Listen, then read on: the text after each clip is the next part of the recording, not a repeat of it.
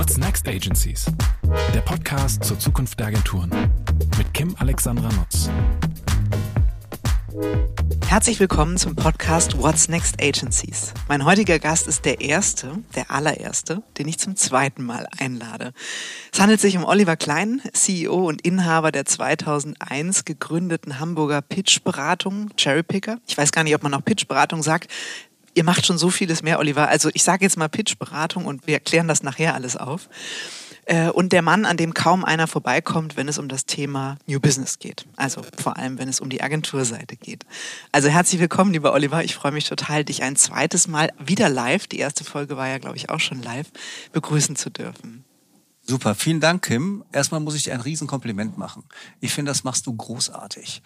Dankeschön. Ähm, Jetzt werde ich ganz rot, das sieht nur niemand, aber. Ja, das, äh, das machst du schon ganz, äh, ganz, ganz, ganz toll. Ähm, weil du hast jetzt, wenn ich das richtig gezählt habe, äh, heute haben wir die 62. Folge. Das heißt, mhm. du hast 62 Mal Menschen interviewt, hast ähm, der mit der Branche das geteilt und bist da, glaube ich, mit einer der wichtigsten Influencer der Marketing-Community. Also Glückwunsch, das machst du ganz, ganz toll und vielen, vielen Dank, dass Dank. ich als erstes Mal das zweite Mal dabei sein darf. Ja, absolut. Ich freue mich drauf, weil tatsächlich, ähm, das ist einfach so, wo passiert so viel. Also es gibt keinen zweiten, der über so viel Bewegung im Markt berichten kann, glaube ich, wie du, weil du so hautnah an Agentur- und Marketingverantwortlichen Seite dran bist. Jetzt werde ich ganz rot. Nee, weil tatsächlich, also man könnte ja sagen, ja Mensch, jetzt hat den Oliver zum zweiten Mal eingeladen, warum denn das?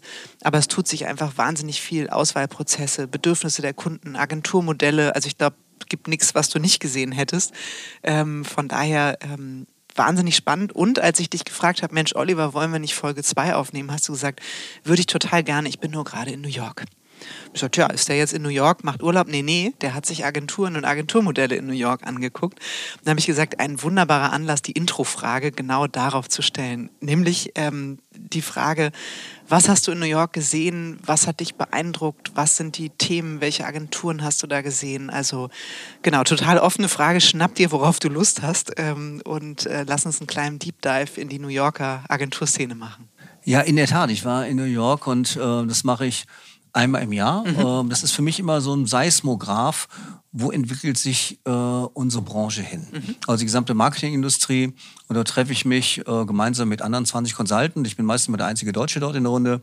Treffe ich mich mit den Top-Agenturen der Welt, mhm. die aus ihren oft dann New York Headquartern oder die dann von anders her nach New York kommen, um zu erzählen, wie sehen sie die Entwicklung in der Marketingindustrie, in der Agenturindustrie, ähm, in der Kommunikation, wo geht die Reise hin, was passiert denn draußen oder was wird wahrscheinlich passieren. Und das ist immer ganz spa äh, spannend, weil einige Sachen, die ich dann dort höre, ich mache das jetzt schon 15 Jahre, äh, kommen auch erst ein halbes Jahr, ein Jahr später hier bei uns an, werden anders aufgenommen, heißen manchmal auch etwas anders.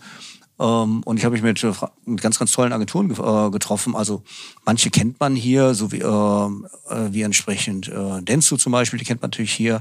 Äh, die Interpublic und McCann kennt man hier, habe ich den CEO von McCann Worldwide getroffen. Virtue kennt man hier. Aber gibt andere zum Beispiel, die würde man so, die Stackwell Group zum Beispiel. Mhm. Das ist eine sehr, sehr große Holding, zu der gehören ganz tolle Kreativagenturen wie 72 und Sunny und anderen. Die hat man hier gar nicht so richtig auf, als solche Gruppe so auf der Uhr, die aber weltweit also ganz, ganz wichtig und, äh, und stark sind sind.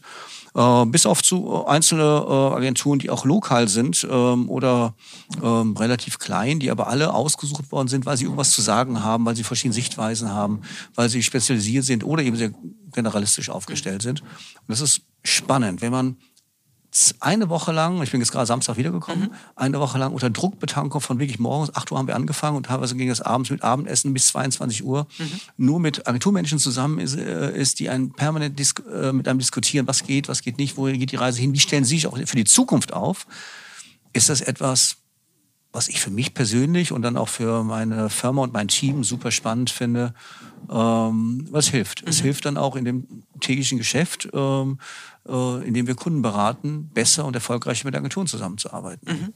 Glaube ich dir sofort.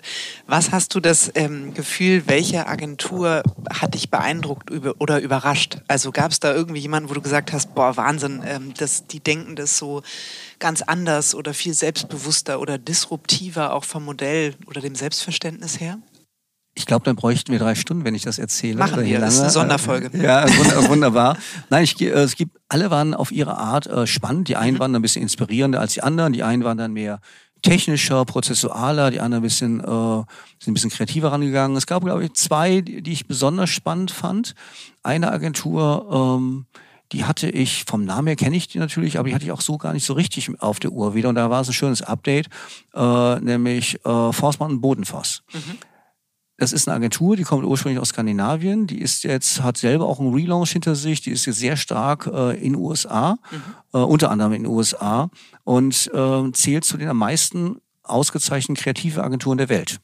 Und sie haben uns nochmal durchgeführt, haben uns nochmal gezeigt, auch wie aus ihrer Sicht, wie sie Kreativität verstehen, wie sie Ideen entstehen. Und es war sehr schön zu hören von denen, dass sie auch nochmal etwas, was ich ja auch wichtig finde, äh, bestätigt haben. In Zukunft ist die Idee mhm. das Wichtigste, was Agenturen kreativ, äh, entwickeln können. Mhm. Das ist der Wert einer Agentur, Ideen zu entwickeln. Oder äh, anders gesprochen, mittels Kreation äh, entsprechend äh, Lösungen zu finden für äh, etwas komplexere äh, Aufgaben. Mhm. Äh, das war ganz wichtig. Was Sie zum Beispiel auch gesagt haben, wir haben über Prozesse gesprochen und haben gesagt, naja, wir haben ehrlicherweise ein Prozess, die sieht bei uns aus wie ein Wollknäuel. Äh, es ist eben ein Kreativprozess, ist, äh, bis eine Idee entsteht, ist nicht immer linear. Und gerade jetzt, wo viele, viele Facetten dazu kommen, wo viele Menschen zusammenkommen, ähm, äh, ist es eben kein linearer Prozess. Das ist immer erfrischend zu sehen, während man bei anderen Agenturen äh, oder auch mit vielen Kunden sagt, ja, das muss dieser Prozess sein, der muss genau so ablaufen. Und das ist eine der kreativsten Agenturen der Welt, die sagt, nee, äh, wir wissen manchmal auch nicht, wenn wir in der auf einer Aufgabenstellung sind, wann wir auf eine Lösung kommen, wie wir auf eine Lösung kommen. Es entwickelt sich. Mhm. Ähm, aber häufig, und es wird eine Lösung, äh, das haben viele Agenturen dann nochmal bestätigt, in Zukunft kommt man eben nicht mehr auf eine Lösung, indem sich zwei Kreative nach einem Briefing äh, zusammen einschließen und sagen, ich habe die Lösung, sondern es ist ein Teamwork. Mhm. Und ähm, in Zukunft wird der Kunde dabei eine viel wichtige Rolle spielen, ähm, als die äh, äh, als es bisher war, indem er nämlich aktiv ist und mit, vielleicht auch mitarbeitet. Mhm. Also das, das ist ein, das beliebte Wort Co-Creation, oder? Das ist Co-Creation, ja. genau. Ähm, das hat natürlich ganz viele äh, dann äh, Implikationen. Zum Beispiel, naja, wenn denn eine Gruppe eine Idee entwickelt, wem gehört denn die Idee? Wie bezahlt man die Idee? Äh, wer hat denn welchen Anteil daran, etc. Das war das eine. Und da kommt eine andere Agentur, die ich auch ganz spannend finde, sitzt in Brooklyn.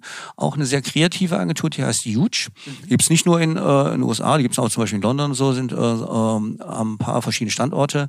Die haben gesagt, wir haben uns lange überlegt, wie entwickeln wir uns denn weiter? Und wie entwickeln wir uns mit unserem eigenen äh, auch Vergütungsmodell weiter? Weil allen Agenturen ist klar, dass da relativ große Herausforderungen jetzt schon sind und noch mehr auf die Agenturen zukommen zum Thema ihrer eigenen auch Vergütung, ihrer Leistung. Mhm. Und die haben gesagt, wir machen in Zukunft keine, äh, wir verkaufen keine FDEs mehr. Wir nehmen an keinen Pitches mehr teil. Wir haben äh, Zuführung Leistungspakete und haben festen Preis. Wir geben keinen Discount. Der Preis steht fest. Äh, und je nach Aufgabenstellung können wir mit dem Kunden diskutieren, ist das von dieser Art von Paket ein kleines, mittleres, großes, aber dieser Preis steht dann. Äh, und wir sind komplett ergebnisorientiert und outputorientiert für feste Pakete. Und die kann man aneinander bauen, wie so eine kleine Perlenkette. Ähm, und die haben das sehr, sehr selbstbewusst und sehr überzeugend aufgebaut und sagen, wir machen einfach diese ganzen Spielchen, die die ganze Agenturbranche weltweit in eine kleine Abwärtsspirale äh, geführt haben, machen wir nicht mehr mit. Wir stellen uns völlig anders auf äh, und dafür haben wir äh, entsprechend die richtigen Module jetzt mittlerweile. Und wer das nicht möchte, man soll sich eine andere Agentur suchen. Mhm. Finde ich cool, sind gute Impulse. Äh, natürlich nur Impulse, muss man schauen, klappt das in der Praxis dann auch wirklich, halten sie es auch wirklich durch. Hast du das Gefühl, dass die das schon lange machen oder ist das jetzt, ich sag mal, gerade neu geboren, dieser Ansatz äh, im Sinne der, weiß ich nicht, eines Häutungsprozesses der Agentur? Es ist neu. Ja, das okay. ist neu. Also unsere präsentiert da keine Agentur etwas, was sie vor ein paar Jahren gemacht hat, sondern alle sind gerade auch dort in New York in der Entwicklung und äh, auf der Suche, wie machen wir es in Zukunft, wie gehen wir anders um, mit welchen, was sind die großen Themen, die in Zukunft kommen.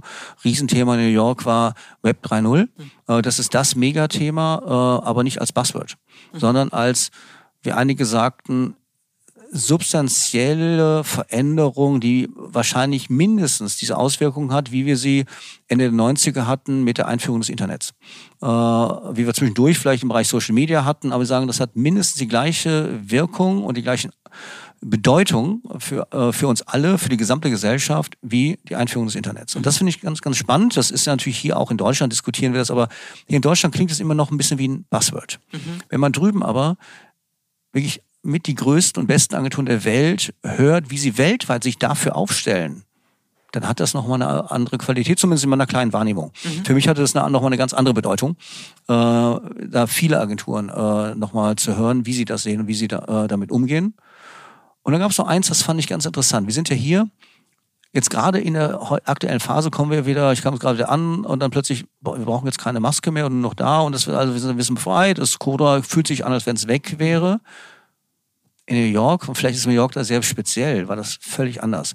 Den steckt noch der ganze Schock in den Nacken. Ich habe da auch einen Film gesehen, äh, was mir gar nicht mehr so bewusst war, wo Lazarettschiffe auf dem Hudson äh, River draußen standen, wo Kühlwagen äh, dann eine andere Funktion hatten, äh, mitten in den Straßen New York. Ähm, ja, die Bilder sind noch sehr präsent. Boah, ne? Das Wahnsinn. war wirklich ein Horror für die Stadt. Mhm. Und die Agenturen sind größtenteils alle noch leer. Äh, die Menschen sind zum Teil rausgezogen. Äh, und zwar rausgezogen heißt es nicht äh, irgendwie nur nach Long Island oder sowas ähm, äh, oder nach New Jersey, sondern sind halt so weggezogen. Haben einige gesagt, ja, unsere Mitarbeiter sind nach Wisconsin gezogen, sind nach Kalifornien gezogen, sind nach irgendwo hingezogen. Äh, die kriegen wir jetzt auch nicht mehr so schnell zurück. Das heißt, das Thema, was wir in Deutschland ja gar nicht so stark haben, dass man sagt, okay, dann ziehen die halt, es, äh, muss ja jemand eine halbe Stunde länger fahren. Nein, da wohnt zwei jemand, Stunden länger fahren. Ja, oder vier oder fünf Stunden länger. Und dann, also das heißt, er fährt nicht mehr oder sie fährt mhm. nicht mehr. Ähm, und da entsteht gerade ein Riesenumdenken, wo es auch noch keine Lösung gibt. Äh, ich war im One World Trade Center, da gibt es eine große Agenturgruppe, die hat sieben Etagen komplett und die waren komplett leer. Mhm. Ganz oben, toller Ausblick, aber ist keiner mehr, weil da will auch keiner momentan keiner mehr hin. Mhm. Was heißt, was heißt das für die Zukunft? Die können ja nicht ihre Menschen dann alle da rein befehligen, weil wenn die das nicht wollen, wollen sie nicht. Und ich habe mit anderen Menschen gesprochen, die sagen, ich hole die, ich heier die Leute, die besten Leute, die ich kriege, egal wo sie sind, weil ich habe gar keine andere Chance. Ich kann sonst meine Jobs nicht machen. Das war ein anderer Agenturchef einer Digitalagentur, sagte, ja, ich hätte auch gerne Treffen mit Leuten hier, aber ich bin selber, pendel immer ähm, zwischen Texas und New York, immer hin und her. Ich habe auch zwei Arbeitsplätze, jetzt äh, Texas wohne ich und in New York arbeite ich. Ähm, und in meinen Mitarbeitern, ähm, die muss ich das auch ermöglichen in irgendeiner Form. Und ähm, bevor ich keinen Mitarbeiter in einem dann äh, habe, der in mein Büro kommen will, nehme ich doch lieber einen Mitarbeiter, der irgendwo anders ist und dann kann ich mit ihm arbeiten. Mhm. Mhm. Da sind wir, glaube ich, nochmal auf einem anderen, auf einem anderen Level im Augenblick. Wahnsinn. Aber hast du das Gefühl, dass die schon Ansätze fahren, wo Sie sagen, unsere Welt wird ähnlich, wie wir das in Deutschland ja auch diskutiert haben, hybrid aussehen oder ich habe SpezialistInnen, wenn ich die sonst anderweitig nicht bekomme, können die natürlich 100% remote für mich arbeiten. Also sind alle noch so ein bisschen auf dem Probierpfad dabei, oder? Ja. Es oder Reduzierung der Fläche wird ausprobiert oder nicht. Also ja, soweit sind die da zum Teil noch nicht, zumindest nicht sichtbar. Mhm. Weil wenn du eine Mietfläche hast, hast du die erstmal. Klar. Du bist nicht so schnell los. Ähm, aber eben, äh, wir haben Agenturen gesehen, die komplett leer waren äh, oder auch mit anderen Agenturen, die haben uns getroffen in anderen Locations, weil sie sagten, ich kann nicht die Infrastruktur, um euch zu treffen, hier alle aufbauen in der Agentur, weil da ist keiner. Ähm, perspektivisch war das mit den CEOs, mit denen ich gesprochen habe, die überlegen sich ernsthaft auch, wie viel Fläche brauchen sie. Das ist gleiche Überlegung wie hier auch. Ähm, wo, von wo aus arbeiten wir, wie arbeiten wir, wie binden ich denn eigentlich meine Mitarbeiter? Und ähm, da reicht es ja auch drüben erst recht nicht zu sagen, ja, ihr kriegt bei uns einen freien Kaffee, ihr kriegt ein paar ein bisschen Obst und Kekse äh, und vielleicht hat's noch, hat's noch einen Gutschein für eine Kita oder für ein äh, Fitnessstudio um die Ecke, sondern das funktioniert nicht mehr. Sondern du musst äh, den Menschen irgendwas was anderes bin, äh, geben, damit sie sagen, ich komme zu dir. Mhm. Und vielleicht ist es auch nicht nur mehr Geld, das wird es wird mehr Geld sein, auf jeden Fall, weil du kaufst dir dann auch die Menschen äh, zum Teil. Aber was kannst du noch tun, wenn alle Menschen dann nur noch in mehr oder weniger im Homeoffice sitzen vor einem Monitor was differenziert dann eigentlich äh, die eine von der anderen Agentur für den einzelnen Mitarbeiter? Was macht man da? Und da hat noch keiner eine Lösung. Mhm. Da sind sie alle noch bei, jeder geht da unterschiedlich ran. Äh, die ein, äh, eine, spann eine spannende, das fand ich auch von Bill, dem äh, globalen CEO von McCann. Der sagte, ja, wir haben es auch diskutiert, ob wir wie viel, Stu äh, wie viel Tage äh, in der Woche wir jemand ins Büro wiederholen oder nicht und wie wir das machen können. Die sind zu einer Lösung gekommen, die diskutieren momentan, wie viele Tage im Monat. Mhm. Dass sie sagen, wir brauchen ganz andere Modelle. Eine höhere Flexibilisierung innerhalb der Anwesenheit. Ne? Absolut. Ja. Und das ja, fand ich ganz spannend, sinnvoll. das habe ich erstmal nicht so gehört, finde ich ganz spannenden Gedanken, dass man sagt, wir reden über einen Monat, wir gucken, wann äh, Menschen wieder reinkommen, nicht reinkommen, von wo wir arbeiten, wie wir Teams auch zusammenkriegen, weil jedem ist klar, dass für viele Tätigkeiten doch ein gemeinsames physisches vor Ort arbeiten, in person nennen die es ja drüben, äh, dass das extrem wichtig ist und dass die Qualität doch bei vielen Tätigkeiten leidet, wenn man nicht in der Kollaboration physisch zusammen ist. Mhm. Ich finde im Übrigen, dass das auch für die Agentur-Kunde-Beziehung gilt. Also am Anfang hat man ja so die Erfahrung gemacht, alle sind remote, alle teilen dasselbe Schicksal und plötzlich fängt man an, sich nicht nur über den Job, sondern ganz konkret über die Situation. Man sieht die Kinder im Hintergrund. Man hatte so das Gefühl, ein bisschen emotionaler zusammenzuwachsen durch dieses gemeinsame Durchstehen der Krise, die ja auch noch nicht vorbei ist. Und tatsächlich, seitdem jetzt schon seit einigen Wochen und Monaten wieder mehr Präsenzmeetings stattfinden, merkt man erst, welcher Qualität und welcher Güte diese persönlichen Treffen sind. Also ich finde das ganz interessant, nachdem man gedacht hat, ach, eigentlich ist das so super, weil man ist viel näher zusammengerückt ähm, durch dieses gemeinsame Schicksal, merkt man jetzt eigentlich, dass es eine ganz andere Art von Nähe war und dass es schon wahnsinnig gut tut, sich wieder zu treffen, über Dinge zu sprechen, sich Zeit zu nehmen und nicht in den Screen zu gucken dabei. Ja. Ne? Ich hoffe, dieses, dieses Empfinden, behalten wir alle, auf, äh, sowohl auf Dienstleisterseite als auch auf Kundenseite.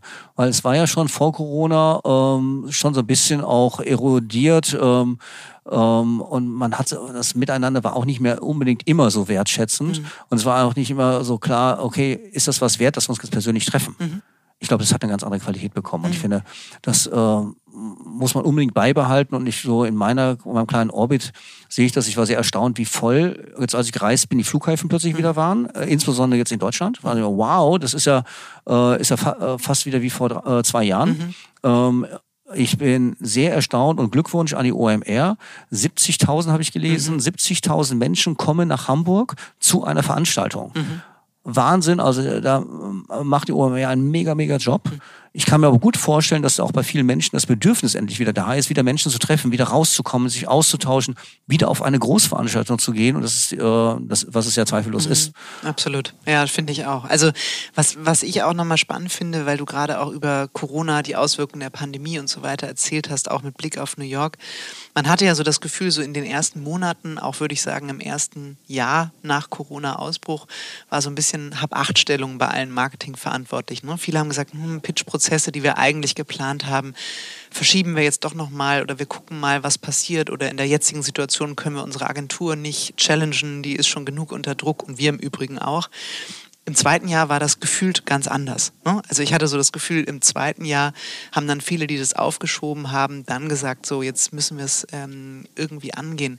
Wie schätzt du, und jetzt sind wir leider schon im dritten Jahr, wie, wie ist gerade deine Sicht auf den Markt, auf das Thema Ausschreibungen, Pitches und so weiter? Also hast du das Gefühl, dass es mehr als üblicherweise ist oder haben wir uns wieder in einem Normalmaß eingependelt?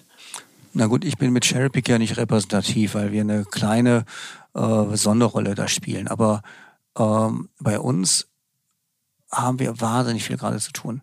Es sind nicht nur Auswahlprozesse, aber wir haben mehr Auswahlprozesse. Wir kriegen unheimlich viele Anfragen inbound. Wir können auch nicht alle äh, entsprechend momentan annehmen, sondern müssen auch überlegen. Ich habe jetzt gerade auch die Unterstützung einer öffentlichen Ausschreibung abgesagt, äh, weil die schaffen wir einfach gar nicht mehr. Ähm, und es gibt andere Dinge auch, wo wir genau überlegen, was können wir den guten Gewissens in unserem Qualitätsanspruch auch im Augenblick annehmen. Äh, wir haben parallel dazu äh, eine ganze Reihe von Veränderungsprozessen, wo äh, Unternehmen überlegen, wie organisieren wir äh, unsere Agentur, wie arbeiten wir in Zukunft mit unseren Agentur zusammen, wie stellen wir diese Prozesse auf oder um, bis hin zu wie stellen wir uns selber eigentlich auf? Also wie organisieren wir unsere Marketingabteilung an der Schnittstelle zu unseren Agenturen? Wie kriegen wir das, wie ich das gerne nenne, das ist Ökosystem mhm. zwischen Kunden und Agenturen? Wie kriegen wir als Unternehmen das besser hin? Ähm, die Unternehmen sind ja auch nicht, äh, haben ja genau die gleiche Situation wie die Agenturen, dass viele Menschen dann eben auch äh, äh hybrid arbeiten. Ähm, dass in einigen Unternehmen die Menschen immer noch nicht so stark wieder rein dürfen, wie sie vielleicht mhm. möchten oder wie sie könnten. Ähm, und ähm, da überlegt man auch, was heißt denn das eigentlich für die Zukunft? Ähm, dann gleichzeitig, was passiert denn draußen am Markt? Wie können ähm, mit unserem ganzen Agentursetup, mit unserer Kommunikation, wie äh, und diese ganze Unruhe, die ich gerade erlebe, trifft finde ich die gesamte, äh, gesamte Dienstleisterbranche, ausgehend auch von den Kunden, die dann sagen, ich äh, komme mit immer mehr Aufgaben, ich komme mit, ich habe immer mehr Herausforderungen, ich muss immer mehr überprüfen, ob das, was ich habe an Partnern, das Richtige ist. Oder ich habe mhm. Fragestellungen, die hatte ich vorher noch gar nicht. Mit wem kann ich die durchgehen? Und wenn der, den ich habe, das nicht, da keine Antwort drauf ist, wer kann, wer kann mir sonst helfen? Also es ist wahnsinnig viel Bewegung im Markt. Mhm. Ähm, alle stöhnen, glaube ich, ein bisschen so unter der Last Wobei man überlegen muss, vor zwei Jahren haben wir alle gesagt, oh Gott, oh Gott, äh, hoffentlich äh, gibt es bald wieder was zu tun. Äh, also ich habe mit einigen Agenturen gesprochen, denen ging es da kapazitär ganz, ganz schlecht. Mhm. Andere äh, hatten da Glück. Ein, äh, Groß, ein Agenturchef einer großen Agentur hat gesagt, das war damals so die, die Lotterie äh, der Kunden. Wenn man Glück hatte, und dann hatte man äh, ein Verhandelsunternehmen und da hatte man wahnsinnig viel zu tun. Wenn man Pech hatte, hatte man eine Reisebürokette und eine Touristik, Airline ja, genau. und Touristik und dann hatte man leider ganz großes Pech. Mhm. Ähm, und jetzt im Augenblick stöhnen alle. Ich sage, Leute, stöhnt nicht. Freut euch darüber, dass wir viel zu tun haben, dass Bewegung da ist, dass Arbeitsplätze da sind, dass äh, mit der Problematik, dass wir mehr eigentlich mehr zu tun haben, als wir Leute einstellen können. Also mhm. weil wir Leute nicht haben. Mhm. Äh, also ich, ich glaube, deswegen wird vielleicht dann auch so viel gestöhnt, ne? weil man sich zwar einerseits freut, dass man viel zu tun hat und andererseits viele eben auch merken, dass aufgrund des Fachkräftemangels einfach die Menschen fehlen, die es bearbeiten können und es dann zu Lasten der Truppe geht, die eben da ist. Ne? Absolut. Und keiner weiß, wo die sich eigentlich versteckt haben, alle. Mhm. Jeder hat das Gefühl, so irgendwo sind die bestimmt, aber ich weiß nicht wo. Mhm. Mhm. Ja, das stimmt. Also möglicherweise werden es einfach weniger, die nachwachsen grundsätzlich. Ne? Das ist so ein bisschen das Problem unserer Bevölkerungspyramide, glaube ich. Ne? Ganz viele Total. der Boomer-Generationen gehen jetzt in Rente und dann kommen halt weniger nach. Das war ja prognostiziert, aber ich glaube, wir haben jetzt so die, das erste Jahr, wo wir das alle so am eigenen Leib spüren. Ne? Das glaube ich schon. Aber was ich spannend finde, dass du nochmal ähm, auch gesagt hast, das war ja so ein bisschen mein Intro, seid ihr eigentlich noch Pitch-Beratung? Weil mein Gefühl eben auch aus unseren gemeinsamen Gesprächen, da läuft mittlerweile so viel mehr. Es geht eigentlich um ein Coaching, eine Begleitung, eine Beratung der Marketingorganisation ne, im Sinne der Weiterentwicklung, der Struktur, des Zusammenspiels, der Zusammenarbeit mit Agenturen. Du hattest in unserer ersten Folge, die habe ich natürlich als Hausaufgabe zur Vorbereitung nochmal gehört, gesagt, die Marketingabteilungen stehen vor einem Burnout ähm, das fand ich ganz interessant, weil du damals eben auch gesagt mhm. hast, ne, die haben sich vielleicht auch aus so einem Spezialisierungsdruck äh, Modelle gebaut, mit denen sie eigentlich gar nicht mehr hinterherkommen. Nicht mehr die eine Lead-Agentur, äh, sondern eine Agentur, die Full Thinking ist, aber mit ganz viel SpezialistInnen, die sozusagen angedockt werden. Und all das muss jetzt die, die Marketingabteilung auch noch handeln, mit den eigenen Kompetenzen, Know-how ähm, und auch Menschen, da gibt es ja auch den Fachkräftemangel, hinterherkommen. Und deswegen glaube ich, ist das ein Riesenfeld, was eigentlich, äh, was, wie du sagst, ne, Agenturen transformieren sich, aber die Marketingabteilung eben auch, weil die eigentlich spiegelbildlich ähnliche Probleme haben. Absolut. Also der Begriff, das weißt du von mir ja, Pitchberatung, den mochte ich noch nie, aber der, es gibt natürlich manchen Leuten eine Schublade, wobei der Pitch ist einfach ein, eine Möglichkeit in einem Auswahlprozess. Und wir machen deut äh, deutlich mehr. Also wir helfen, äh, haben gerade ganz aktuell mit Unternehmen eben die Diskussion, äh, wie stellen wir uns auf. Wir erleben gerade etwas ganz anderes, das wird noch ganz spannend. Da suche ich gerade noch händeringend jemand, äh, eine Person, der oder die das leiten möchte und aufbauen möchte. Wir werden ein Weiterbildungsangebot ähm, äh, gründen, um dem Marketing zu helfen, äh, besser und professioneller intern zu arbeiten. Insbesondere wir starten mit dem mittleren Marketingmanagement. Mhm. Weil das in meiner Beobachtung, das bestätigen mir auch viele CMOs und Marketingdirektoren, ist es so, ähm, als Unternehmen hast du ja gar kein konsequentes und selbstähnliches Weiterbildungsangebot. Das heißt, du hast eine Marketingabteilung, egal ob die aus fünf oder aus 50 oder 500 Menschen besteht, ähm, da kommen Menschen zusammen und die arbeiten und sie arbeiten nach Aufgaben. Aber jeder bringt sein Instrument, seinen Werkzeugkasten mit aus seinen letzten Stationen. Und dann sehen die Werkzeugkästen, die Instrumentarien und Arbeitsweisen natürlich alle ganz unterschiedlich aus. Der eine hat sinnbildlich den Werkzeugkasten von einem äh, Tischler, der andere hat den von einem Fliesenleger und der dritte bringt den vom Elektriker mit. Die denken aber alle, die haben den ähnlichen Werkzeugkasten, äh, weil sie ähnliche Aufgaben haben. Und jeder fängt dann an äh, zu werkeln. Mhm. Ähm, früher war das mal so, da hatten die großen Markenartikelunternehmen äh, äh, ein Standardrepertoire und haben Mitarbeiter von klein auf, also von den ersten Tagen an, drauf geschult und trainiert. Das heißt, jeder wusste mit den Begriffen umzugehen, jeder hat die Begriffe auch sehr ähnlich benutzt. Wenn du heute jemand fragst, was verstehst du unter Strategie, kriegst du verschiedene Antworten. In einer selben Firma, in der einen und selben Marketingabteilung. Wenn du heute äh, fünf Menschen in einer, beliebig welcher, Marketingabteilung die Aufgabe gibst, für ein neues Produkt oder eine neue Dienstleistung ein Briefing zu schreiben, bin ich mir ziemlich sicher, dass du fünf verschiedene Briefings bekommst. Mhm.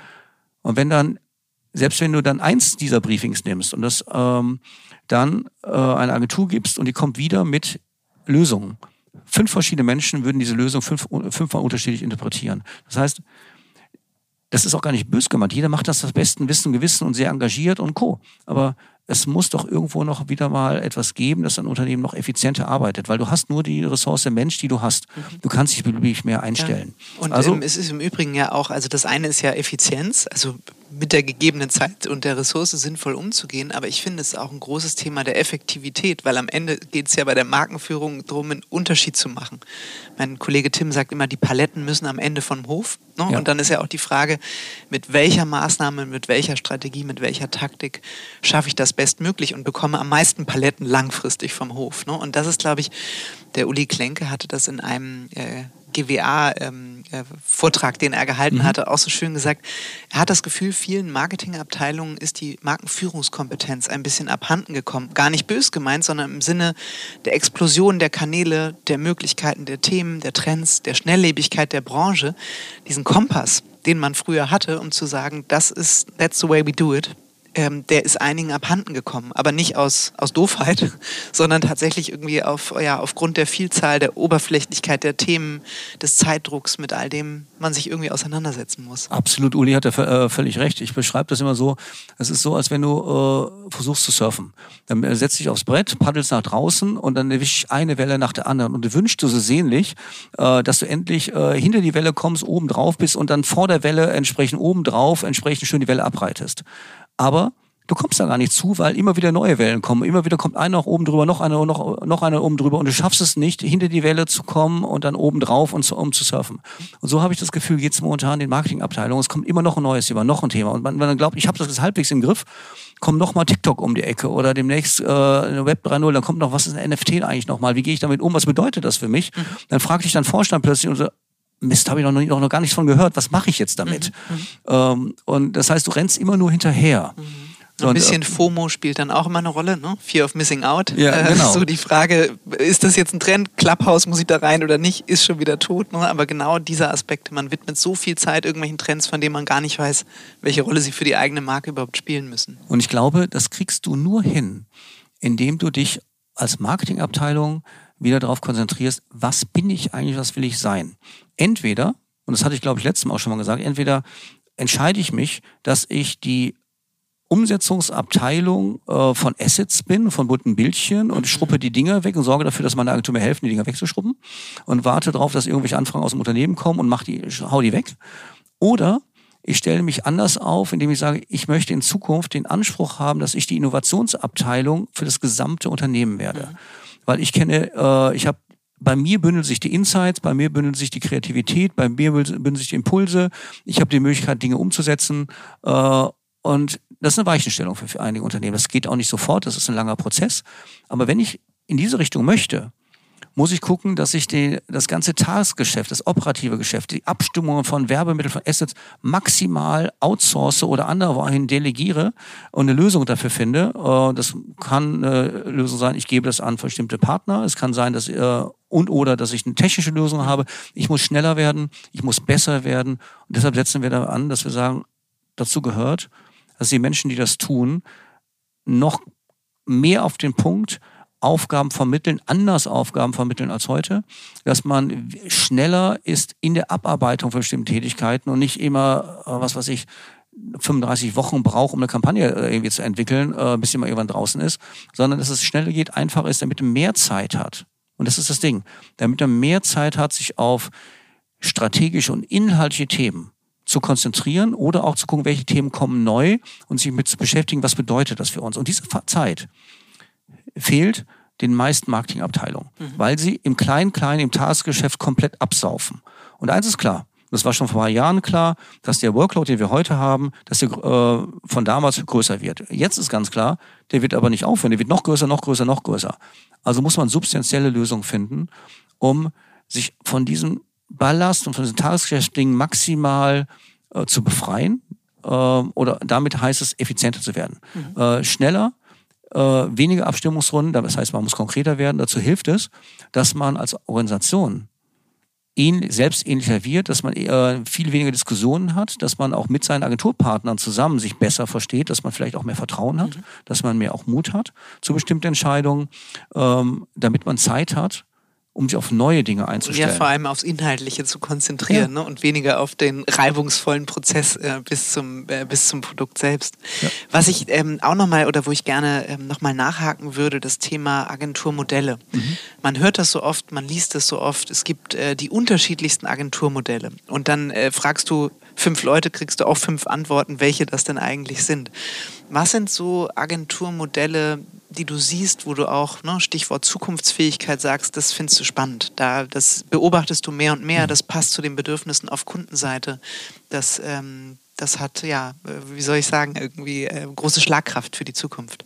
Also ich glaube, seit unserem letzten Interview hat sich da nicht viel geändert, weil ähm, das ist natürlich, sind natürlich langfristige Entwicklungen. Ähm, wir haben vorhin über Kollaboration gesprochen mhm. und ich glaube in der Tat, es muss ganz anders gearbeitet werden als in der Vergangenheit. Aber erstmal vom Agenturmodell bin ich der Überzeugung, eine Marketingorganisation braucht nicht ganz viele, unendlich viele Agenturen, sondern sie braucht einen wichtigen Partner, der in der Lage ist, auf Augenhöhe mit der Marketingabteilung zu denken. Wir nennen das Full Thinking anstatt Full mhm. Service. Ähm, das kennst du. Ähm, das ist aber nicht ganz so einfach, weil auch natürlich für die Agenturen wird es breiter, breiter, breiter, immer mehr, immer mehr, mehr. Und das heißt, du brauchst mehr Leute, die zusammenarbeiten und enger. Ähm, hinter dem Agenturmodell. Das Agenturmodell ist für mich immer nur ein Orga-Modell. Wer hat welche Rolle? Mhm. Und wie organisiere ich das? Und gibt es eine Agentur zum Beispiel nach dem Lead-Agenturmodell, die wichtiger ist als die anderen? Äh, und, welche, äh, wie, äh, und wie stehen die grundsätzlich zueinander? Das viel Wichtigere ist dahinter das Arbeitsmodell. Weil du kannst, egal wie du ein Orga-Modell hast, kannst du ganz unterschiedlich arbeiten. Mhm. Äh, und das sind für mich immer zwei Paar Schuhe, wenn wir über Agenturmodelle reden. Auch das Lead-Agenturmodell ist nicht in Stein gemeißelt. Es gibt ein Lead-Agenturmodell, da ähm, ist die Lead-Agentur Impulsgeber für viele Dinge. Und es gibt ein anderes Lead-Agenturmodell, was oft so unterstellt wird, da ist die Agentur auch derjenige, der die anderen Partner mit anleitet. Mhm. Das ist beides, sind zwei unterschiedliche Arbeitsmodelle unter demselben Organisationsmodell Lead-Agentur. Mhm ich glaube, wir müssen als Arbeitsmodell, das ist das Wichtige, ich glaube, das Agenturmodell selber ist nicht ganz so wichtig. Es sollte ein Agenturportfolio sein und kein Agenturpool. Es sollte so klar sein, wer hat welche Rolle. Mhm. Aber dann sollte man gucken, dass das Arbeitsmodell dahinter so ist, dass man für die jeweiligen Aufgaben die besten Menschen aus den besten zur Verfügung stehenden Agenturen zusammenkriegt. Mhm. Das ist das eine. Das andere ist aber noch viel, viel wichtiger. Die Arbeitsweise im Marketing heute hat sich in den letzten 30, 40 Jahren nicht groß verändert. Früher hat auch schon ein Kunde gebrieft. Die Möglichkeiten, was er gebrieft hat, waren anders, waren einfacher, verdichteter. Heute ist das Briefen umfangreicher und weil alles komplexer geworden ist, man muss noch viel mehr Kanäle und weiter. Ähm, aber der Kunde in der Regel gibt ein Briefing an eine Agentur oder wenn es gut läuft, an mehrere Agenturen und irgendwann tata präsentieren sie. Das hat sich seit, drei, seit Jahrzehnten nicht verändert.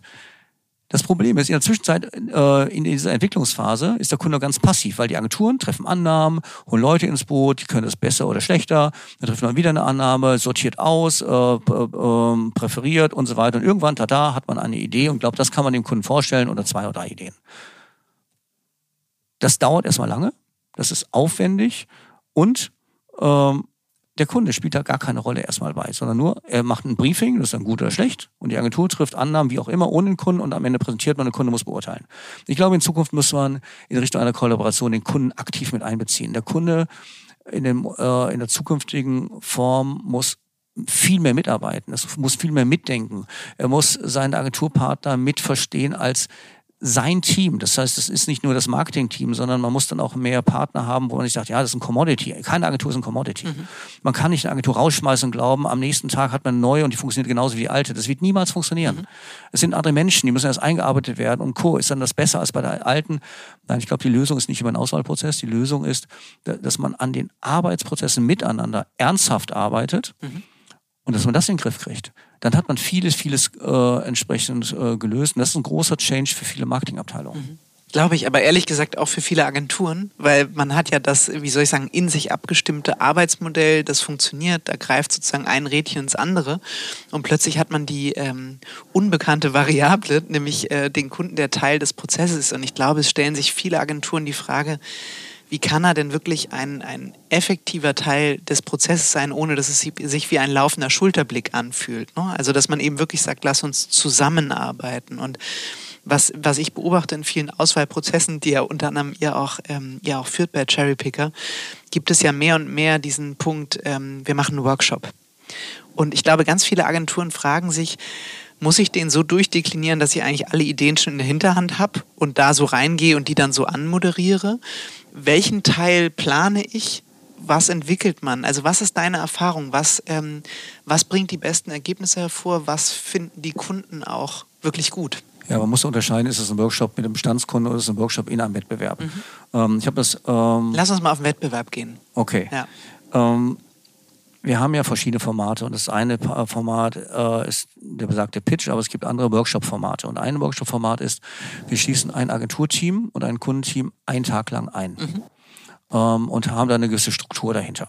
Ähm, und ich habe das einmal vor längerer Zeit erlebt und wir optimieren permanent unsere Prozesse. Da haben wir dann, ähm, das waren äh, drei Agenturen, drei eintägige Workshops mit dem Kunden, ähm, haben wir den Agenturen alle vorweg äh, gesagt, worum geht es. Die hatten so ein Kurzbriefing oder ein Steckbrief und ein paar Informationen.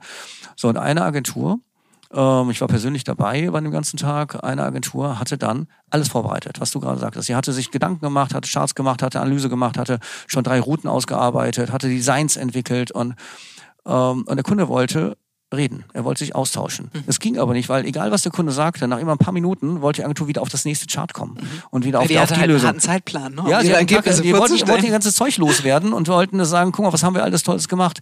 Der Kunde wollte aber was ganz anderes. Er wollte einen Eindruck bekommen, wie gut kann ich mit dieser Agentur arbeiten, wie gut sind die Menschen, mhm. wie, äh, wie gut äh, ergänzen wir uns gegenseitig, wie gut sind wir in der Lage, zusammen an Lösungen zu arbeiten. Das war gar nicht mehr möglich. Und aus diesem Learning dieses einen Prozesses haben wir gesagt, wenn sich es irgendwie vermeiden lässt, gibt es kein Briefing vor einem Workshop an die Agenturen. Mhm. Der Kunde bringt ein Factsheet mit, mit seinen Dingen, die er haben möchte. Also, äh, was ist mein Ziel? Wie viel Geld habe ich? Wie viel Zeit habe ich? Was sind nur die wichtigsten Mandatories? Ideale, was passt auf eine DIN A4-Seite? Und dann geht man damit gemeinsam rein und fängt an, gemeinsam zu arbeiten. Äh, weil das ist dann natürlich auch sehr entlarvend. Ähm, aber ist auch gut, weil du kriegst relativ schnell mit, wer passt zueinander. Und das ist nicht nur gut für den Kunden, das ist auch gut für die Agentur. Weil wenn du dann erst nach drei Monaten feststellst, die Truppe passt gar nicht, dieser Kunde passt gar nicht zu uns oder wir wollen ganz anders als dieser Kunde oder ist gar nicht so mutig oder der ist zu mutig oder was auch immer, wir, wir matchen nicht zusammen, ist es für beide Seiten schlecht. Und mhm. das ist ein Format, was ich viel mehr liebe als ein Pitch. Mhm. Das haben wir noch ein bisschen austariert, dann gibt es auch einen sozialen Aspekt dabei und noch Miteinander. Und, äh, aber äh, Deshalb, wenn du als Agentur und jede Agentur, die jetzt zuhört, in einen Workshop gehst, würde ich einmal den Kunden fragen, was erwartet ihr von dem Workshop? Was ist das Ziel des Workshops? Und äh, wenn ihr ein Briefing dann bekommt, dann muss man gucken vorweg, wie man damit umgeht, um dann diesen Workshop zu und diesen mhm. Wettbewerb zu gewinnen. Was das ist? Ist es ein verdeckter Pitch in Workshop-Format, äh, was aber gar kein Workshop ist, sondern muss ich dann liefern? Oder ist der Kunde äh, auch äh, bereit, dass ich mit nichts komme, mhm. sondern nur mit Menschen. Die haben sich vielleicht mal ein bisschen mit dem Markt beschäftigt. das wäre das wär unprofessionell, wenn du es ja. nicht tust. Du weißt ja, wo der Kunde herkommt, was der Kunde, welche Position er hat, wie der Wettbewerb ist. Hast vielleicht mal geguckt, was ist in Social Media, was ist im Social äh, los, mhm. was, äh, was erzählt man da und etc. Das weißt du. Äh, oder einen Store-Check gemacht oder was auch immer. Mhm. So, man bist so vorbereitet.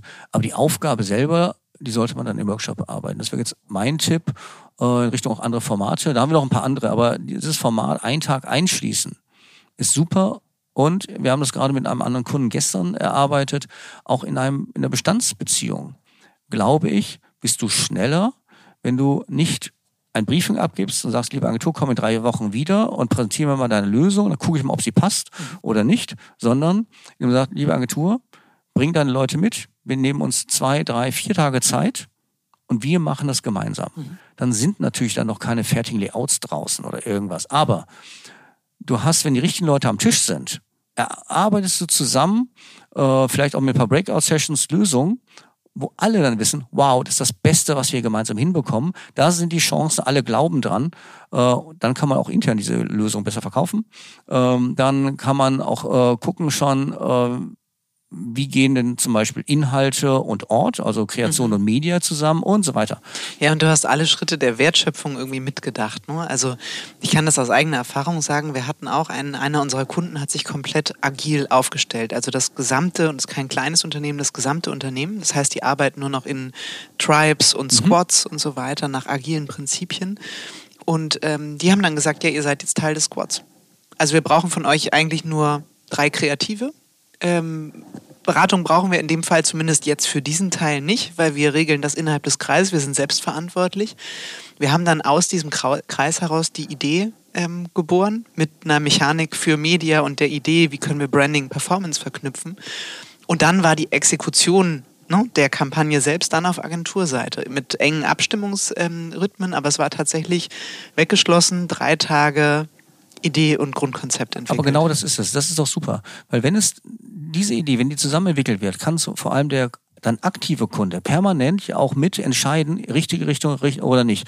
Äh, ist äh, mit seinen Insight haut das hin nicht. Kann man das intern vermitteln mhm. oder verkaufen oder nicht? Ja, und er fühlt es, ne? Also ja, genau. er fühlt es als sein. Und es ist sein und, Baby, das ja. ist zusammen entwickelt. Und dann geht es hinterher in die einzelnen Gewerke, Kanäle oder nenn es wie du willst.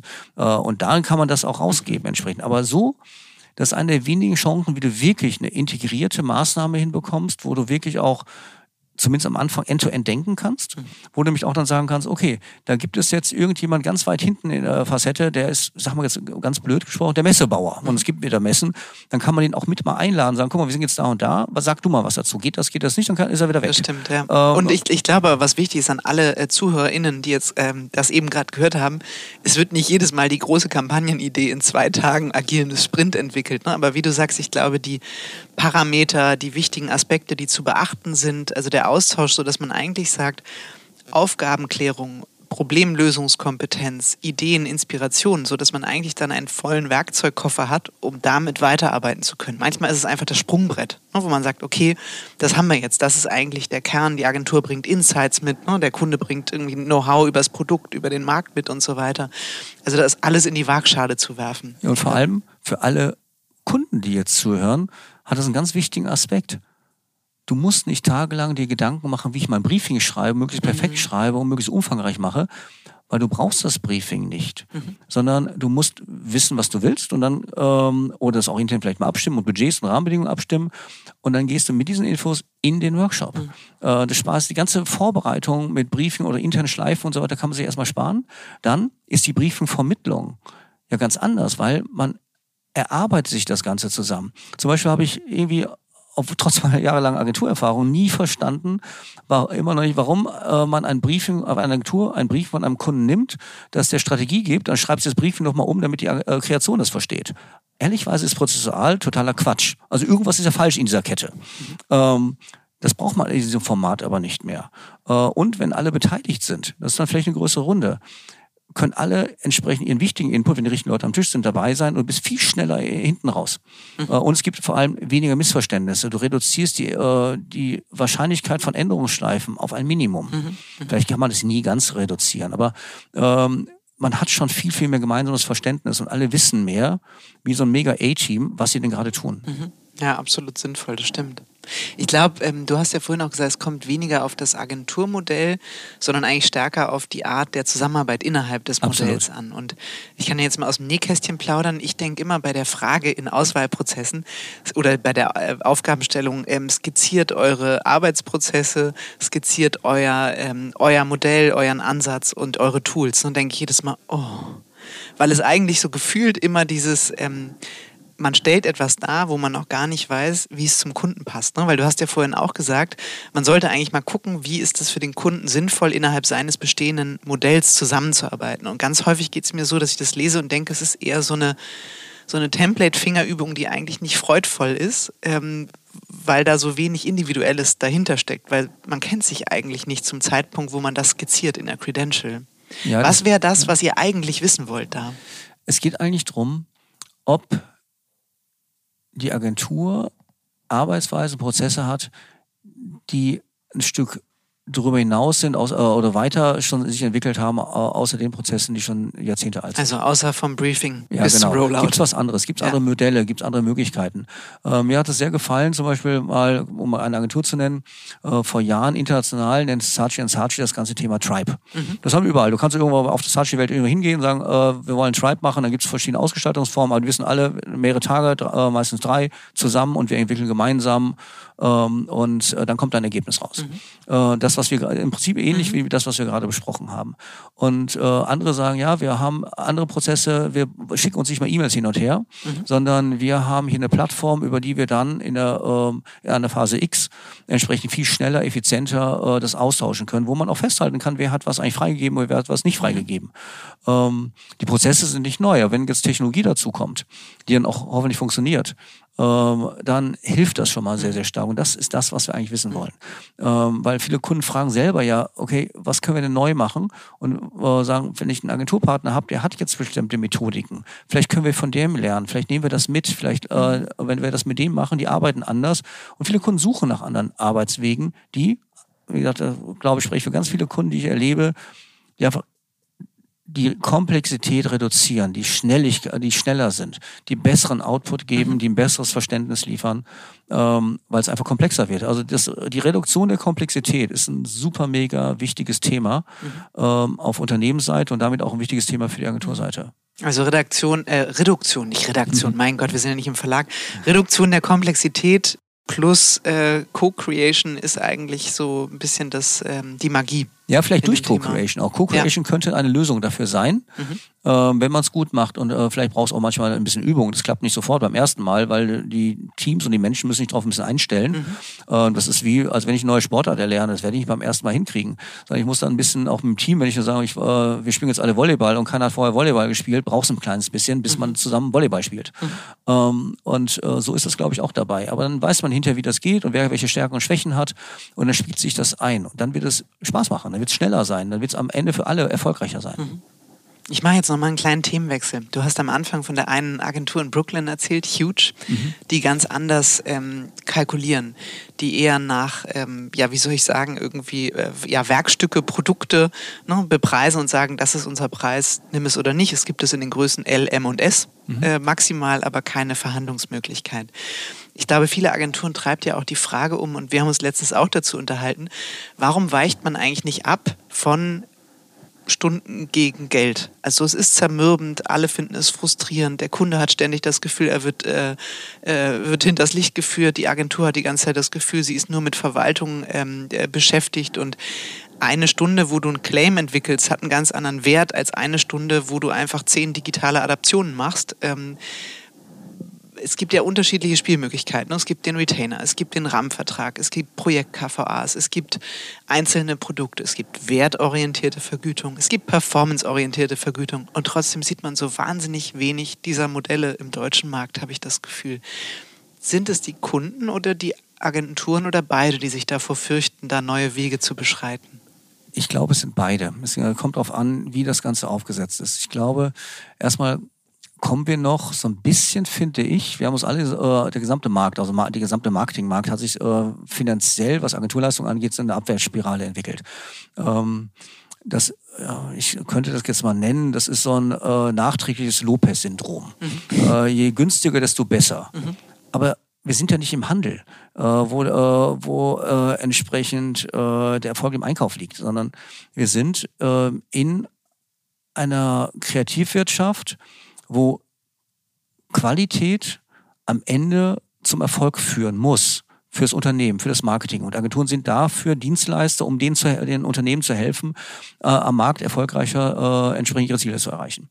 Und wenn das äh, so ist, dann kann es doch nicht sein, dass ich die gleiche Leistung für die Hälfte irgendwie ähm, leisten kann. Weil ich habe eine ganz andere These und deshalb fand ich das Huge-Modell ganz gut. Wir müssen weg von dem Minutenzählen, Stundenzählen. Andreas Grabatz hat mir mal so gesagt, äh, Oliver, äh, Grabatz und Partner ist keine Parkuhr, wo man Euro reinschmeißt und dann Kaugummi rausbekommt, mhm. sondern wir wollen anders mit unseren Kunden arbeiten. Das finde ich toll, das finde ich eine Haltung. Mhm. Äh, hat mir damals super imponiert, er hatte völlig recht. Und ich glaube, Agenturen haben natürlich Sorge und dadurch sind sie auch unter, äh, unter Erfolgsdruck und haben Verantwortung den Mitarbeitern gegenüber etc. Und lassen sich ganz schnell verleiten dazu, wenn ein Kunde sagt, ja, das ist ja gut, aber die andere Agentur ist günstiger. Mhm. Ich habe in meiner ganzen Karriere noch kein seriös und, äh, und verantwortungsvoll handelnden Kunden gesehen, der sich für die schlechtere Lösung und schlechtere Agentur entscheidet, weil sie günstiger ist. Mhm. Aber ich verstehe, dass natürlich ein Einkäufer eine völlig andere Rolle hat und vielleicht auch manchmal der eine oder andere Marketier, der meint, dass er jetzt der bessere Einkäufer sein muss, ähm, sagt, ja, guck mal, der in einem Wettbewerb ist günstiger, also wenn ihr nicht günstiger werdet, seid ihr raus. Mhm. Und das für jemand, der sagt, hey, ich habe hier eine Idee für ein erfolgreiches äh, Hochhaus, das können wir so und so bauen, so machen wir das. Aber günstiger? Nee, eigentlich müssen wir noch mehr, damit es noch besser ist, noch erfolgreich, noch stabiler äh, und noch mehr Rendite abwirft. Also es ist ja ein Investment. Das ist die alte Diskussion, es ist ein Kosten und Investment. Solange wir das was ist es dir wert? Was ist dir wert? Und dann kann auch eine Agentur sagen, das hat, hat mir huge gut gefallen, die sagen, das ist es muss es dem Kunden wert sein, wenn er mit uns arbeitet. Mhm. Deshalb wollen wir weg von Stunden, sondern hin zu Paketen, hin zu Preisen, die müssen klar sein. Sie müssen nicht unbedingt transparent sein, wie man drauf kommt. Ich meine, ich gehe ja auch nicht. Ähm, Sie gehen vom Endergebnis aus und ein paar ja. Prämissen, die auf dem Weg dahin wichtig sind. Absolut. Mhm. Und das finde ich äh, das ganz Wichtige und ich, ähm, und ich finde es für Kunden auch wichtig. Guck mal, wir, äh, und du weißt das, du bist eine tolle Unternehmerin und eine Agenturchefin einer sehr großen Agentur.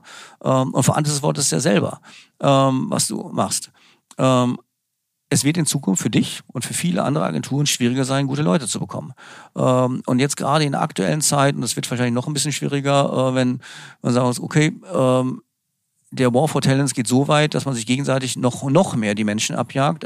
Äh, man muss denen also noch mehr bieten. Äh, und wenn es nicht nur die Banane oder Kaffee ist, sondern auch ein bisschen Kultur und ein bisschen Wir und dann auch noch, muss aber auch wahrscheinlich noch Geld und andere Benefits sein. Das heißt, Menschen in unserer Branche werden teurer. Wenn der Kunde aber gleichzeitig sagt, ich zahle weniger, ist das ja eine, äh, geht ja eine riesen Schere auseinander. Und ein Kunde, der sagt, ja, ich habe jetzt ein bisschen was eingespart. Was hat er denn getan? Am Ende. Kreatives Talent gespart. Ja, er hat sich, er hat sich Erfolg gespart mhm. äh, an der falschen Stelle. Und jetzt mal die, eine Rechnung, wenn ich sage, ich gebe 100.000 Euro für eine Kampagne aus, für die Entwicklung einer Kampagne, nur mal als Beispiel, ähm, und hau dann nochmal 10 Millionen Media hinterher, kann ich sagen, okay, ich äh, spare mir 50.000 äh, und habe jetzt eine Kampagne für 50.000 und dann haue ich dann eben 10 Millionen 50.000 äh, entsprechend hinterher hm, an welchem Ende habe ich jetzt gut gespart oder nicht gut gespart? Was ist eigentlich da hilfreich oder nicht? Ich glaube fest dran, eine bessere, qualitativ bessere Idee hat einen anderen Hebel draußen. Das heißt, mit einer besseren Idee brauche ich weniger Media. Mhm. Also wenn ich, wenn ein großer Geldtopf im Gesamtbudget Media ist, egal wie das aussehen mag und so weiter, äh, dann sollte ich doch überlegen, ob ich nicht äh, eher ein bisschen Media einspare, dann aber eine bessere Idee habe, um dann draußen eine bessere Wirkung zu haben. Kann man das eins zu eins rechnen? Nein, kann man nicht, das ist mir völlig klar. Aber im Vergleich zu dem Media-Investment ist das Kreativinvestment doch relativ gering. Und ich glaube, wenn ich mir anschaue, wo entstehen denn dann Werte? Sag mal, so eine Nummer schätzungsweise bei 100% Agenturleistung entstehen nur bei 20% dieser Leistung ein echter Wert, nämlich eine Idee aber meistens vorne raus. Und da wird dann gespart. Und hinten raus, die 80 Prozent, wo ich das ganze Geld ausgehe, ist Umsetzung, Adaption, äh, Optimierung, äh, Schleifenrunden und so weiter. Ähm, ich würde eher sagen, es ist sinnvoller, vorne im Prozess, da wo ähm, Qualität entsteht, mehr auszugeben. Und wenn ich gute Leute haben will, und viele Kunden beschweren sich ja, dass sie nicht mehr die Qualität von Leuten bekommen in der Agentur. Warum denn wohl?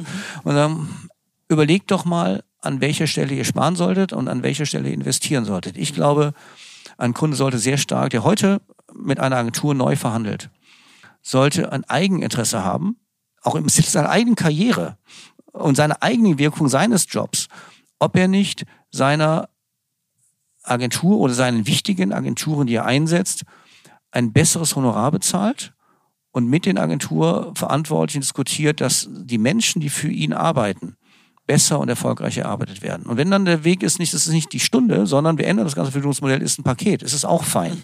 Aber wenn der, äh, wir alle können nur mit der Ressource Mensch arbeiten und ein bisschen Technik und Infrastruktur dahinter. Wenn das das Modell ist und wir gute Menschen in Zukunft teurer bezahlen müssen, wird dann muss kommen. Da, dann, ja, ja, das wird Fall. so kommen. Dann muss doch jeder Kunde, der halbwegs äh, intelligent und wissend ist, muss er doch, und vielleicht hilft dein Beitrag jetzt hier, auch äh, überlegen, mache ich das denn richtig, wenn ich dann sage, Agentur A gegen B gegen C, ich verhandle euch noch mal ein bisschen nach unten. Das heißt nicht, dass man Mondpreise nehmen muss. Das heißt nicht, dass man nicht einen Wettbewerb hatte. Aber ich muss überlegen, an welcher Stelle gebe ich mehr Geld aus und an welcher Stelle äh, kann ich auch den Preis vielleicht auch kompetitiv ein bisschen senken. Durchaus, wenn da jemand sagt, äh, äh, das, äh, ich lange da mal richtig zu. Aber ich glaube, sollte man in Zukunft ein bisschen neu nachdenken. Aber ich habe auch festgestellt in, in Auswahlverfahren, dass immer häufiger eben auch Pakete beispielhaft kalkuliert werden und weniger dieses, natürlich gibt man trotzdem die Tagessätze nach Skill-Leveln und so weiter ab, aber das ist eher so, das haben wir jetzt auch und darauf basieren gewisse Dinge, aber dass man schon sagt, kalkuliere, was kostet eine Grobkonzeption der Kampagne. Da gibt es schon immer noch die sehr große Transparenz, wie viele Tage von welchem Skill-Level dahinter hängen, aber ich sag mal so, die Grundrichtung stimmt ja schon mal, Produkte zu kalkulieren. Ne, beispielhaft. Absolut. Oder die wesentlichen, die dann auch eigentlich als nächstes zur Bearbeitung anstehen. Also du versuchst Und ja, du versuchst als Kunde in so einem Auswahlprozess ähm, irgendwo einen Näherungswert zu haben, was kostet mich denn diese Agentur und wie ist finanziell die Agentur A gegen B gegen C aufgestellt. Mhm. Angenommen, ein Kunde ist in der glücklichen Lage, dass er drei vergleichbare Agenturen hat. Er hat ja nicht die gleichen, ne? aber ungefähr von demselben Anspruch, von selben Level, was selten passiert. Mhm. Ähm, dann versucht er schon zu gucken, in welcher Preiskategorie sind sie. Ähm, schlauer natürlich, was aber im Wettbewerb nicht immer abbildbar ist, wäre es, sich mit seiner Agentur hinzusetzen und zu sagen, guck mal, das sind meine Ziele, das will ich erreichen welche Aufgabe habt ihr? Was können wir in dem nächsten Jahr erreichen? Was glauben wir und äh, wie, wie bezahlen wir euch dafür? Was würde passieren, wenn ich im nächsten Auswahlprozess sage, ich gebe das die Tabelle nicht so ab, wie vom Kunden vorgesehen, sondern ich gebe einen Paketpreis ab mit der Beschreibung, was der Kunde erhält und zu erwarten hat innerhalb des Preises? Naja, wenn du das in einem Auswahlprozess machst bei einem äh, Automobilbauer, äh, der einen sehr harten Einkauf hat, wo wir gar nicht, gar nicht drin sind oder gar nicht drin sein wollen, weiß ich nicht, was da passiert. Oder kann ich mir das vorstellen, da bist du raus. Wenn du das bei uns in einem Prozess machst und das begründest, äh, und wir dann in den Dialog kommen und das gut ist und dann würden wir uns dafür einsetzen beim Kunden sagen, guck mal, hier gibt's äh, äh, KNSK und äh, die haben jetzt folgendes, die haben ein anderes Modell vorgestellt. Ähm, was hältst du davon? Mhm. Äh, weil das entscheiden ja nicht wir. Mhm. Und wir sind ja auch nicht in der öffentlichen Ausschreibung und super, super formal, Stimmt. sondern wir Aber euch kommt eine wichtige Rolle, ne? Das, ja, also finde ich, merkt klar. man ja auch in dem Gespräch eine ganz wichtige Vermittlerrolle dabei auch zu, zu sagen, wie können wir es schaffen, dass Agenturen eben wieder besser oder auch auf anderem Wege gut vergütet werden für das, was sie tun. Ähm, eine, aber, äh, ja, sag du. Ja, aber Kim, da ist mir eins ganz wichtig. Unsere Rolle ist nicht die eines reinen Prozessgestalters. Unser Anspruch, den wir und mein ganzes Team haben und jeder von uns, wir möchten dem Kunden helfen, erfolgreiche Mithilfe seiner Agenturen zu sein. Und wenn dazu gehört, dass man auch mal drüber reden muss und auch kritisch drüber reden muss, ob das, was die Agentur bekommen soll laut Kunde, das Richtige ist oder ob Kunde erfolgreich ist, wenn der Agentur etwas mehr gibt mhm. äh, oder sie anders bezahlt oder ein anderes Modell hat, dann ist das, finde ich, unsere verdammte Pflicht, das zu tun, mhm. mit diesem Anspruch. Mhm. Weil darüber muss man reden. Vieles hat sich in, in, die falsche Richtung entwickelt in unserer Branche, über Jahre hinweg. Das kann man auch nicht sofort zurückdrehen. Und auch die Mentalität in manchen Unternehmen kannst du auch nicht sofort von heute auf morgen ändern. Aber wenn ein Marketingverantwortlicher sagt, ich will die beste Leistung haben, weil daran hängt der Erfolg meiner Marke oder meines Unternehmens und auch der Erfolg meiner Karriere, dann finde ich, ist es völlig legitim, darüber zu sprechen ob man nicht etwas an dem Status quo ändern sollte. Also der Appell an alle Agenturen, seid äh, nicht nur bei der Big Idea kreativ, sondern bitte auch mit Blick auf ähm, äh, gute Produktleistungsbeschreibungen und Kalkulationen, die dahinter stecken. Ja, wenn ihr ja. das habt. Ja. Wenn ihr es nicht habt, dann Pech, Pech gehabt. gehabt. Genau. Ja, genau. Und sag mal, ähm, äh, es schwirrt ja auch immer so ein bisschen, äh, äh, ich sag mal, äh, liebevoll gemeint, das Monster der performanceabhängigen Vergütung so mhm. durch den Raum. Und dann zuckt man ja immer als Agentur sofort zusammen. Wir haben das ähm, kürzlich auch diskutiert, weil man dann denkt, um Gottes Willen, meistens wählt der Kunde ja eine Kampagne aus, dann wählt er die aus, die wir vielleicht nicht genommen hätten von der Route. Dann äh, äh, bucht er ja Media, was weiß denn ich, was dann die Mediaagentur macht. Warum muss ich denn als Agentur an der Performance äh, dieser Kampagne, wo ich gar nicht sozusagen komplette Verantwortung dafür trage, vergütet werden und dann einen Teil meines fixen Honorars davon abgeben, um dann eine noch schlechtere Rendite zu haben. Es gibt ja aber auch andere Ansätze, performancebasierter oder erfolgsbasierter ähm, Honorarmodelle. Hast du da in den ich sag mal, letzten 12 bis 24 Monaten mal was entdeckt oder auch diskutiert, wo du sagst, das könnte man eigentlich mal ausprobieren, das ist ein guter Weg? Ich suche die ganze Zeit. Die ganze Diskussion war ja vor ein paar Jahren mal, poppt ja einmal richtig hoch in der Branche. Das ist ein bisschen ruhiger wieder geworden. Die wird aber auch wieder kommen. Das ist mhm. immer so Wellenart Bewegung.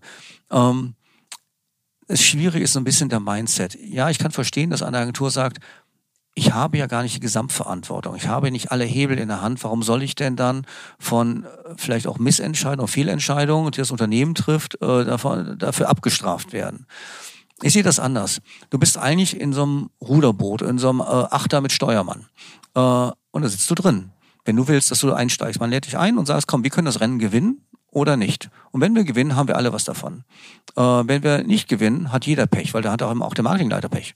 Äh, und er wird ja nicht sagen, ja, das war mal eine doofe Agentur, ich muss sie rausschmeißen, aber ich bin ja fein. Sondern am Ende hat der Verantwortliche auf Kundenseite am Ende das Problem, weil er verantwortet das Ganze. Und wenn er sagt, liebe Agentur, bist du einverstanden, dass wenn du bei mir in den Achter äh, mit einsteigst und ein Ruder hier übernimmst, oder zwei von mir aus auch, ähm, dass äh, wir dann deine Vergütung nicht nur daran festmachen, wie viel Zeit hast du in diesem Ruderboot verbracht, sondern ähm, welche wir Platzierung, gemacht. Ja, haben, welche, wir, haben wir Strecke genau. gemacht und welche Platzierung kriegen wir im Wettbewerb gegen die anderen Ruderboote, mhm. nämlich die anderen Marken, mhm. die wir da haben, die auch alle rudern, auch alle als mhm. Erste durchs Ziel kommen wollen. Also mein direkter Wettbewerb. Äh, hast du Lust dazu? Dann ist das, finde ich, eine völlig richtige Diskussion. Und dann kannst du nicht sagen, ja, aber guck mal, den Steuermann stelle ich ja gar nicht. Ja, das ist aber die Spielregel. Mhm. Du kann, nicht jeder kann in so einem Ruderboot jede, jede Rolle mhm. übernehmen. Ähm, aber wir rudern alle zusammen, wir haben alle gemeinsames Ziel. Äh, und du kannst auch nicht bestimmen, ob das Ruderboot jetzt oder wie beim Rennwagen das die beste Technik hat oder nicht. Sondern mhm. das ist mein Ruderboot, das habe ich. Machst du mit oder nicht? Und natürlich habe ich einen Vorstand, der manche Sachen anders sieht. Natürlich müssen wir interne Überzeugungsarbeit leisten, aber das machen wir zusammen in verschiedenen Rollen. Machst du mit oder nicht? Und dann finde ich das völlig legitim, dass man KPIs aufsetzt die vielleicht dann auch eben für die wichtigsten Agenturen und dem Marketing gemeinsam gelten und sagen, guck mal, wenn du an etwas gemessen wirst, dann lassen wir uns an die gleichen Sachen messen. Können wir alles beeinflussen? Nee, kannst du als Marketing aber auch nicht. Wenn dein ähm, Vertrieb Mist baut, dann hängst du genauso in, äh, wenn du Absatzzahlen hast, dann hängst du genauso damit am Fliegenfänger. Stimmt. Aber es wird vielleicht auch, was wir vorher diskutiert haben, durch die verstärkte ähm, äh, Co-Creation oder zumindest die engere Zusammenarbeit, die verzahntere Zusammenarbeit, fühlst du dich vielleicht auch ein bisschen mehr als Teil des Ruderbootes. Ne? Weil im Moment hat man eher das Gefühl, man schippert so auf so einem kleinen aufblasbaren Gummiboot so nebenher und die Marketingabteilung ist das Ruderboot und man wird immer mal wieder angezapft, wenn man gebraucht wird und so. Und so hat man ja wirklich das Gefühl, man ist Bestandteil des Teams. Und dann habe ich auch ein anderes Gespür dafür, warum werden welche Entscheidungen getroffen. Kann ich vielleicht auch mal einen Hinweis geben an der richtigen Stelle? Können wir das vielleicht gemeinsam in den Gremien vorstellen und diskutieren? Ne? dann ist es auch ein anderes Mindset. Und dann kommt man vielleicht in den ähm, ja, allseits beliebten Ausbruch der Augenhöhe, dass man ja. einfach sagt, ja, wir sind ein Team, begegnen uns auf Augenhöhe, haben dasselbe Ziel und lassen uns daran messen. Absolut. Dafür muss aber, da dreht sich jetzt das Ganze im Kreis. Dafür muss natürlich eine Agentur Menschen haben, die in der Lage sind, diese Diskussion zu führen, die auch auf der Höhe der Zeit sind, die kein Bullshit-Bingo reden, sondern die wirklich auch sagen äh, was und verstehen, was draußen los ist und eine Meinung dazu haben. Und du musst auf Kundenseite Menschen haben, die damit auch umgehen können. Ja, das stimmt. Äh, das ist alles nicht so schwierig in der Theorie. In der Praxis, wenn Menschen aufeinandertreffen, hast du natürlich bestimmte äh, Rollen, bestimmte äh, Sichtweisen und dann, dann wird es dann ein bisschen schwieriger. Aber man kann sowas bauen. Ich glaube, es ist jetzt die Zeit, dass man solche Fragen stellt, dass man solche Dinge aufwirft, dass man auch da Lösungen baut und zwar ganz individuell. Mhm. Eins zu eins für das Unternehmen und seine Agenturen. Mhm. Und wärst du dann, also wäre es dann, ähm, um bei dem Beispiel zu bleiben, man hat ein, ein Honorar X und man sagt, wenn das, äh, wenn das richtig fliegt, bekommt man auf dieses Basishonorar, ich sag jetzt mal was, plus 20 Prozent. Wenn es nicht fliegt, hat man das nicht. Oder gibt es dann sogar einen Malus? Ich bin ein ganz großer Feind von dem Malus. Das, äh, der Malus-Modell, wer ein Malus-Modell haben möchte, versteht nicht, wie eine Agentur wirtschaftlich tickt. Weil du hast ja deine, äh, deine ganzen Fixkostenblöcke. Die größte sind, ist das Personal, dann hast du die Büroflächen und, und uh, die Overheads und so weiter. Ähm, viele, da kannst du auch nicht viel dran drehen. Ähm, das heißt, eigentlich müsstest du hingehen und sagen, liebe Agentur, du kalkulierst auf 100 Prozent inklusive deines Gewinns etc. Und jetzt einigen wir uns auf den Wert. Ich bleib jetzt mal, ich gehe jetzt mal von aus, es wäre, eine Agentur hätte gesagt, ich habe eine Marge von 20 Prozent, mir ist klar, dass nicht jede Agentur diese hat, aber nur mal reiner rechnerisch hier. Äh, man sagt, wir einigen uns jetzt auf 80 Prozent ist ein Basis, ist eine Basis. Du leistest aber wirklich da für 100 Prozent und nicht nur für 80, sondern du leistest für 100 Prozent. 80 kriegst du auf jeden Fall ähm, fix ausbezahlt, ähm, ob als Projekt oder als Retail ist jetzt völlig egal. Ähm, und wenn es gut läuft, kriegst du dann 100 Prozent. Und wenn es richtig gut läuft, kannst du bis zu 120 Prozent mhm. bekommen. Das finde ich richtig cool. Mhm. Du kannst natürlich noch eine weitere Variante reinmachen, sobald das Unternehmen in der Lage ist und es auch willens ist, zu sagen, wir hängen das an eine echte Performance, äh, dann kann man sagen, okay, an Stück, an irgendwas, also verkaufte Stück Auto oder ich weiß es jetzt nicht genau, das ist bei vielen Unternehmen nicht ganz einfach. Mhm. Ähm, aber wir machen die Performance unlimitiert. Äh, weil wir sagen, wir haben auch KPIs, die sind ganz klar äh, nach oben offen, äh, weil je mehr wir verkaufen, oder je mehr Kunden wir haben, je mehr was auch immer Umsatz wir machen, an dieser Komponente beteiligen wir zum Teil. Das ist eine Mentalität, die erlebe ich eher in Startups. Mhm weil die noch nicht viel zu verlieren haben, weil äh, die auch nicht viel Geld haben, sondern die müssen andere Modelle finden. Aber diese Gedanke finde ich, finde ich ganz cool. Mhm. Äh, die haben natürlich auch manchmal Equity-Modelle und so, das ist noch ein anderes Ding. Aber die sagen, okay, wenn du uns hilfst, äh, dann äh, haben wir hier eine, äh, eine Performance-Vergütung, die kann viel, viel größer sein, weil die ist auch für uns dann größer, weil wir wachsen zusammen. Mhm. Und das finde ich einen sehr guten, sehr modernen Weg. Die Bürokratie von, einzelnen, von manchen Unternehmen steht dem ein bisschen im Weg. Also ich habe dann viele Unternehmen gesagt, oh Gott, oh Gott, unlimitiert kann ja gar nicht sein. Äh, dann kriegen die so und so viele. Ja, aber, aber warum ihr ja nicht? Auch. Ihr ja, ja auch. Genau. genau. Ist doch ja. eigentlich nur fair. Also die Wette auf die Zukunft. Ne? Die Wette auf die Zukunft. Ja. Aber das ist doch gut. Wie, wie viel besser kann es denn sein, wenn das Kundenteam mit seinen Agenturen sich als ein Team in einem Ruderboot versteht und sagt, wir wollen die Goldmedaille, wir wollen als Erste ins mhm. Ziel. Äh, und selbst wenn wir als Zweite durchs Ziel kommen, ist es immer noch gut für uns, weil äh, es, es zeichnet uns immer noch aus und ist immer noch sehr erfolgreich für alle von uns. Mhm. Also rudern wir halt schneller ja. und diskutieren nicht, äh, ob wir nochmal zwischendurch eine längere Mittagspause machen oder irgendwas, sondern lass uns rudern. Hast du recht, ja, absolut. Oliver, wir kommen so auf die, auf die Zielgerade, sozusagen auf die letzten ähm, Minuten des Podcasts. Was nehmen wir mit? Ähm, die New York-Reise war sehr inspirierend. Ähm, Internet 3.0 ist ein großes Ding und nicht nur irgendeine Blase, die mhm. platzt. Selbst wenn sie platzt, kommt danach was Größeres. Ähm, auf jeden Fall etwas, was die Art, wie wir Kommunikation, Marketing, Experience betreiben, verändern wird. Ähm, Agenturen sollten stärker über Prozesse mit ihrem Kunden nachdenken, Co-Creation ähm, wirklich ernsthaft ähm, betreiben, über Preismodelle nachdenken. Letzter Tipp, gibt es von dir noch irgendwas äh, zu sagen in Richtung Agenturen, wo du sagst, mit dem Thema solltet ihr euch auseinandersetzen? Ja, das ist eigentlich so ein, so ein Dauerthema. Wir dürfen, glaube ich, niemals in der Branche vergessen, wie wichtig der Faktor Mensch ist bei aller Daten sind wichtig, Technologie ist wichtig, auf, auf jeden Fall. Mhm. Aber ich glaube, es wird gerade in der jetzigen Zeit klar, du kannst bestimmte Tätigkeiten und bestimmte Leistungen in unserer Branche, in der gesamten Marketingindustrie nicht durch Technologie ersetzen. Du brauchst Menschen, die es ansteuern, die es leiten, die es beurteilen, die es entwickeln äh, und äh, die vor allem auch äh, Ideen entwickeln und, und auch mutig sind, Ideen, die entwickelt werden, als solche zu sehen, als Chance zu sehen, umzusetzen. Deshalb ich glaube, das wichtigste Faktor ist zum Erfolg ist Mensch. Und dann kommt alles andere. Wenn wir uns dem bewusst sind, dann weiß man auch, dass äh, weder ein Marketingleiter noch eine Agentur ein Commodity sind und mhm. sein können. Mhm. Es kommen Menschen zusammen. Und die müssen zusammen ein gutes, wie in diesem Achter äh, plus Steuermann, die müssen zusammen eine gute Gesamtperformance ergeben. Äh, und es ist nicht der Achter. Mhm es sind die Menschen, die in dem Achter sind, mit dem Mindset und mit dem gemeinsamen Willen etwas zu erreichen. Ein wunderbares Schlusswort, das lasse ich genauso stehen. Ich danke dir sehr, Oliver. Hat Spaß gemacht zum zweiten Mal bei What's Next Agencies. Danke für deine tollen Impulse. Vielen Dank, Kim, und mach weiter so. Danke dir.